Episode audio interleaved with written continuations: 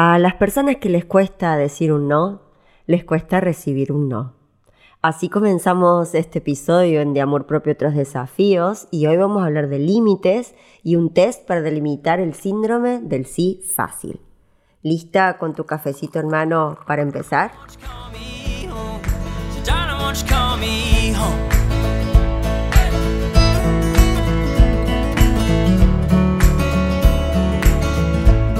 Bienvenida de amor propio a otros desafíos, a este espacio donde eres suficiente, querida, cuidada, donde conectas con la gratitud por estar aquí y dedicarte este momento. Si quieres ir del autoconocimiento al empoderamiento para crecer internamente, priorizarte y vincularte sin sentir miedo, culpa o inseguridad, estás en el lugar correcto. Soy Bel Borkowski, psicóloga holística y ayudo a mujeres de todo el mundo a diseñar la vida que realmente quieren reprogramando condicionamientos mentales para dejarse guiar por su cuerpo, emociones, percepción y su sabiduría interior desde un lugar de paz, calma y disfrute. Mi intención es que vivencies tu transformación personal como un viaje de autoexploración, consciente, amoroso y compasivo. Verás que cuanto más conectada estés con el autocuidado y autovaloración, mejor podrás registrar tus límites, amarte en el proceso y vincularte emocionalmente contigo y tu entorno. ¿Lista para crecer con los desafíos del amor? Comenzamos.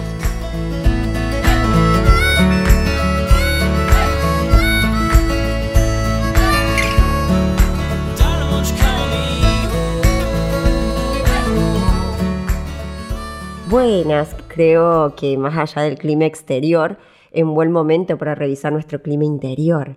Al menos en esta parte del globo suele ser un mes de verano, donde el ritmo del año baja, se desacelera y por más que no estés quizás en una playa de vacaciones, ya el ritmo de la ciudad tiene otro tono. Al menos así lo estoy sintiendo yo en comparación con el resto del año. Como les decía, en mi caso particular estoy aprovechando para grabar podcast por adelantado, para cuando yo me tome un receso y no dejarla sin material para introspeccionar. También estoy disfrutando de escribir más tranquila, sin los tiempos corriendo, y tomándome los días diferentes, implementando nuevas rutinas a ver qué resulta de lo que me propuse como nuevo para el día a día. En este sentido, mi propósito está siendo, por ejemplo, comenzar todas las mañanas con mi agüita con limón, unos 20 minutos de yoga y estiramientos para ir despertando gentilmente el cuerpo, un buen desayuno nutritivo, una ducha fresca y luego recién me siento a trabajar y activar la mente. Y siento que para las 9 de la mañana ya hice un montón de cosas. para mí, en mi equilibrio interior, me refiero. Porque ese orden interno de prioridades es lo que establece el orden externo después. Debo decir que incorporar estas mini rutinas en bloques me está resultando. De hecho, es uno de mis secretos y claves de organización y optimización del tiempo. Separar o dividir mis actividades en bloque es uno de los tips fundamentales en orden de productividad. Y ya que estamos en el tema, ¿sabes cuál es la única clave que creo yo para lograr cumplir con las actividades o tareas que me voy proponiendo? Se reduce en una simple palabra, foco. Estar enfocada es lo que me permite concentrar mis energías en una única cosa a la vez y estar bien presente, con conciencia plena desde el mindfulness. El multitasking para mí ya está pasado de moda, hacer 20.000 cosas a la vez y ni siquiera registrar lo que se está haciendo no tiene mucho sentido. Y a la larga es contraproducente, no solo por la sobrecarga que nos echamos al hombro, sino por la poca o nula atención que le ponemos a lo que estamos haciendo. No sirve de nada que estés físicamente presente si con tu mente vas a estar en otro lugar. Bueno, esto no estaba guionado, la verdad, pero creo que puede servir para ir trabajando en la gestión del tiempo de una manera óptima ya desde el comienzo del año. Si este tipo de temas te interesa, me encantaría que me lo hagas saber, porque observo que el mayor impedimento u obstáculo, entre comillas, para estar para nosotras mismas ocuparnos de nuestras necesidades y cuidarnos es el tiempo. Esto lo estuve viendo también cuando planteé el desafío de amor propio, ¿se acuerdan? Muchas mujeres me decían, ay, no tengo tiempo ahora, o antes tengo que ocuparme de los chicos, o ayudar a mi marido en tal o cual cosa, o que las fiestas, que los regalos, etcétera, etcétera, etcétera. Y eso daba cuenta de que ellas venían siempre después. Entonces, el segundo factor que encontré estadísticamente hablando es el priorizar al otro u otra y dejar nuestras necesidades personales, como mujeres me refiero, en un segundo plano, como si lo nuestro fuese menos importante. Ay, ay, ay, ojo, que no lo estoy diciendo en modo de reto, lejos de eso. Personalmente, así lo digo, en carne propia, he vivido con este lema autoimpuesto, sin darme cuenta muchas veces, que terminaba perjudicando mi salud física, mental o emocional, incluso energética. Es un aprendizaje que va a requerir volver a las bases firmes para reacomodar internamente lo que haya que acomodar. Y luego ya más posicionadas y determinadas, salir de nuevo al ambiente a negociar, si hay algo que hay que negociar. Por ello, este episodio quería dedicarlo a hablar de los límites y su injerencia en el mundo vincular, para lo cual les preparé un mini test.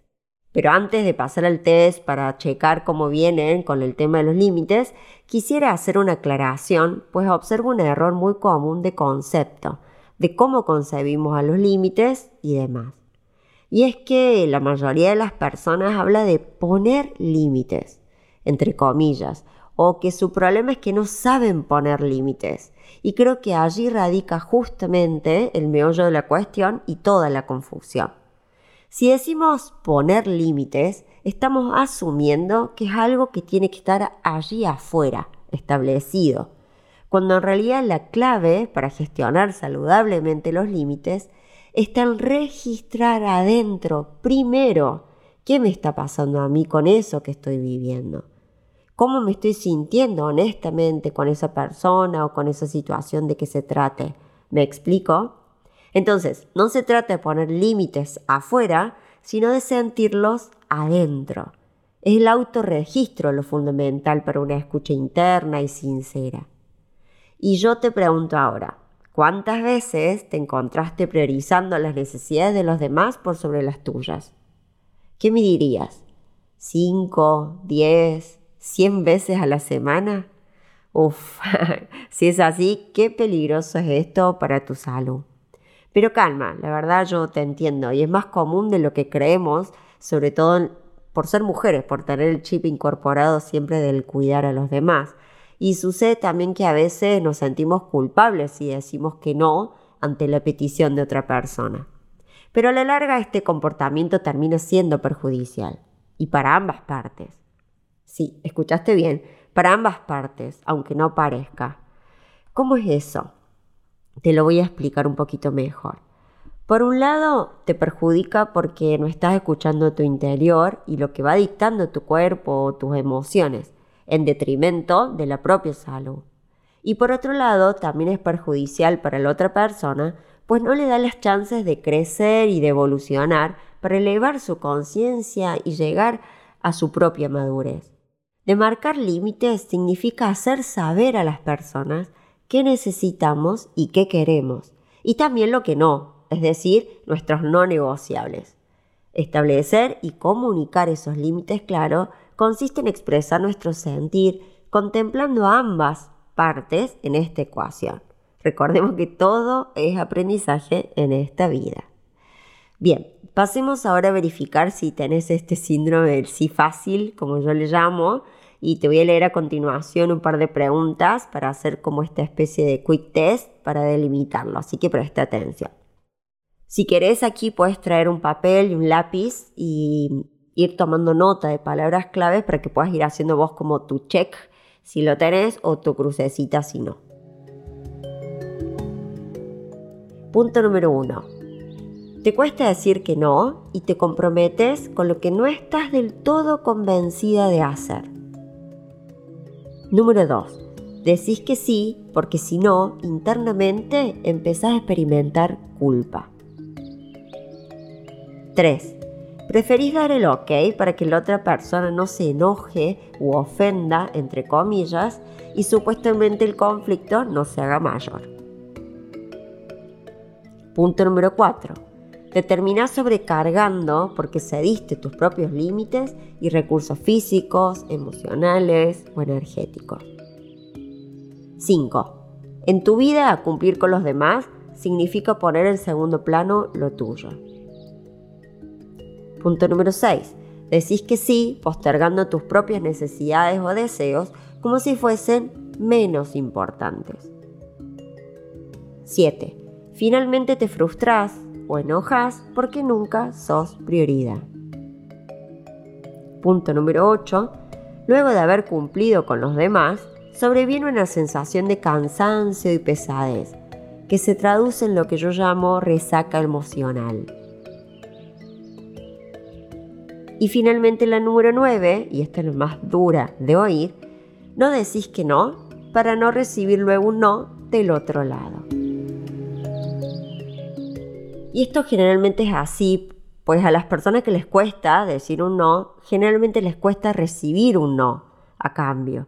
Y sentimos que el resto del mundo va a tomar ese no de la misma manera en que lo tomamos nosotras. Por eso no queremos decir que no para no pagar luego las consecuencias de que se nos pueda negar algo más tarde a nosotras mismas. Y bien, con una mano en el corazón, ¿cuántos ítems de los nueve, que son en total, sentís que te sucede más a menudo? ¿Uno de nueve? ¿Cinco de nueve? ¿Tal vez nueve de nueve? ya sabes que la intención de todas maneras no es machacarte o terminar victimizándote por nunca darte el lugar pues aunque quizás no te des cuenta o no seas del todo consciente, hacer lo que haces es una elección. El tema es que no lo hagas solo para ser querida, o para ser mirada o tenida en cuenta, porque lamento decirte que por ahí el camino no es, y solo empeora las cosas. Las necesidades primarias de todo ser humano son sentirse visto, escuchado y amado y es esperable que pretendas hacer todo lo que esté a tu alcance para lograr eso. Solo que hay medios o maneras más saludables para conseguirlo. Hay una frase que yo me la tatué prácticamente en mi interior cuando empecé a ahondar en el tema de los límites y honestamente me ayudó a lograr firmeza cuando más sentía flaquear. Y te la quiero regalar por si te sirve en tu camino de individuación y de descubrir quién sos. Y dice así. No establezco límites en contra de nadie, establezco límites a favor de mí. ¿Qué significa eso? Bajado a lo concreto significa que si digo que no, o no ahora, no lo estoy haciendo a propósito en contra de alguien más, pues no pasa por otra persona, sino por mí. No es algo personal en contra de nadie, sino a favor de mi salud. Y eso no tiene por qué enojar ni ofender a nadie, ¿verdad? Para finalizar este episodio, quiero dejarte un fragmento de un libro de Martin Shepard que me pareció muy útil para ir repensando y reflexionando un poquito más este tema de los límites y te lo voy a leer.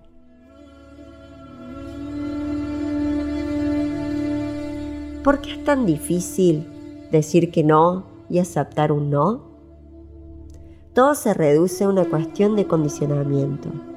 Históricamente, casi todos hemos sido adiestrados por nuestros padres, maestros y la cultura para ser agradables, para no herir los sentimientos de los demás. A todos y a todas se nos ha grabado la importancia de caer bien al resto de la gente, de gustar. Y si hay alguien con quien experimentamos una reacción de rechazo, aunque intentemos disfrazarla o encubrirla, la irritación que posteriormente causará será mayor que la derivada de haber dicho que no o no me gusta tal cosa desde un principio. Albert Ellis, un famoso psicólogo de Nueva York, padre de la psicoterapia racional emotiva, formula la teoría del ABC de las perturbaciones emocionales y me parece que está bueno traerlo ahora a colación para que puedas ver en un ejemplo concreto cómo podemos ir eh, traduciendo lo que va pasando en el exterior de acuerdo a cómo lo percibimos y gestionando saludablemente esas emociones para no sobre reaccionar, sino para usar eso que está pasando justamente en el exterior como un aprendizaje interno. Bien, te voy a contar un poquito de qué se trata. Yo te leo ahora, no te vas a querer hacer lío, después te lo voy a traducir. Yo te leo este, su fórmula y después te lo voy a explicar. Entonces, la A es el suceso activante. La B es la creencia del suceso activante. La C son las consecuencias, es decir, el desajuste emocional. La D es el combate de esas ideas o creencias irracionales del paso B, que fueron las que dieron lugar a las consecuencias negativas o fase C. Y al combatir tu interpretación inmediata de lo sucedido, se produce la fase E, que es la nueva reacción emocional. Ok, ya está, te estoy escuchando del otro lado. Lo vamos a traducir al criollo para que todas entendamos y hablemos el mismo idioma. Por ejemplo, tu novio decide terminar la relación y te lo comunica. Eso sería el suceso activante. Cuando dice que desea dar el noviazgo por finalizado, vos te decís para tus adentros, no, esto no es posible, a mí siempre me pasan estas cosas, o nunca voy a encontrar un hombre como él, etcétera, etcétera, etcétera. Estas creencias, que serían la B, conducen a la C, que es el de las consecuencias emocionales. En este caso, puede ser que entres en una tristeza profunda o por el contrario, que abunde la hostilidad o la ira, el enojo por no entender un poquito cómo se dieron las cosas. El paso D sería hacerte preguntas que rompan esas creencias. Por ejemplo, ¿qué fundamentos tengo para creer que nunca más en la vida encontraré un hombre que pueda amar, que también me ame y con el cual yo pueda ser felicísima? ¿O qué seguridad hay de que no pueda alcanzar la felicidad sola, por mí misma, sin necesidad de emparejarme? Entonces, mediante la fase del combate D, reversionando la interpretación de lo sucedido, se produce la fase E, que es la de la nueva reacción emocional, como les estaba explicando anteriormente. Traducido sería, tuve un hermoso noviazgo y me duele que se haya acabado, pero también tenía sus problemas y ahora estoy libre para poder buscar algo mejor para mí. Ahora bien, reconocer este proceso es una práctica que podrías hacer al estilo de autoterapia. Si bien es más fácil hacerlo acompañado por un profesional, es un ejercicio simple que te ayudará a ir desarrollando más conciencia y a actuar en la vida con menos reacción y más introspección. Hay dos cosas que me gustaría dejar claras a mí para finalizar este episodio. La primera es que si alguien te dice que no, ese no no implica un rechazo total hacia tu persona. Esa persona puede estar rechazando ciertas características tuyas, pero no todas. Y punto número dos, es imposible tener la aceptación de todo el mundo es una idea que vas a tener que empezar a meterte en la cabeza porque es imposible agradar a todo el mundo. Si le agradases a todo el mundo, vivirías en un mundo que es poco genuino, poco auténtico, poco real, ¿sí? Entonces, para dejarte como una idea final, siendo fiel a vos misma, es más probable que alguien se sienta atraído por vos. Ahora me gustaría que te quedes con esta última frase, así no, no interrumpo más todas las ideas que van decantando y toda la información que va bajando. Así que me voy a ir despidiendo hasta la semana próxima. Espero que este episodio te ayude a repensar, a reflexionar, a sentirte a vos misma de una manera distinta y a ponerte, quizás por primera vez, en primer lugar.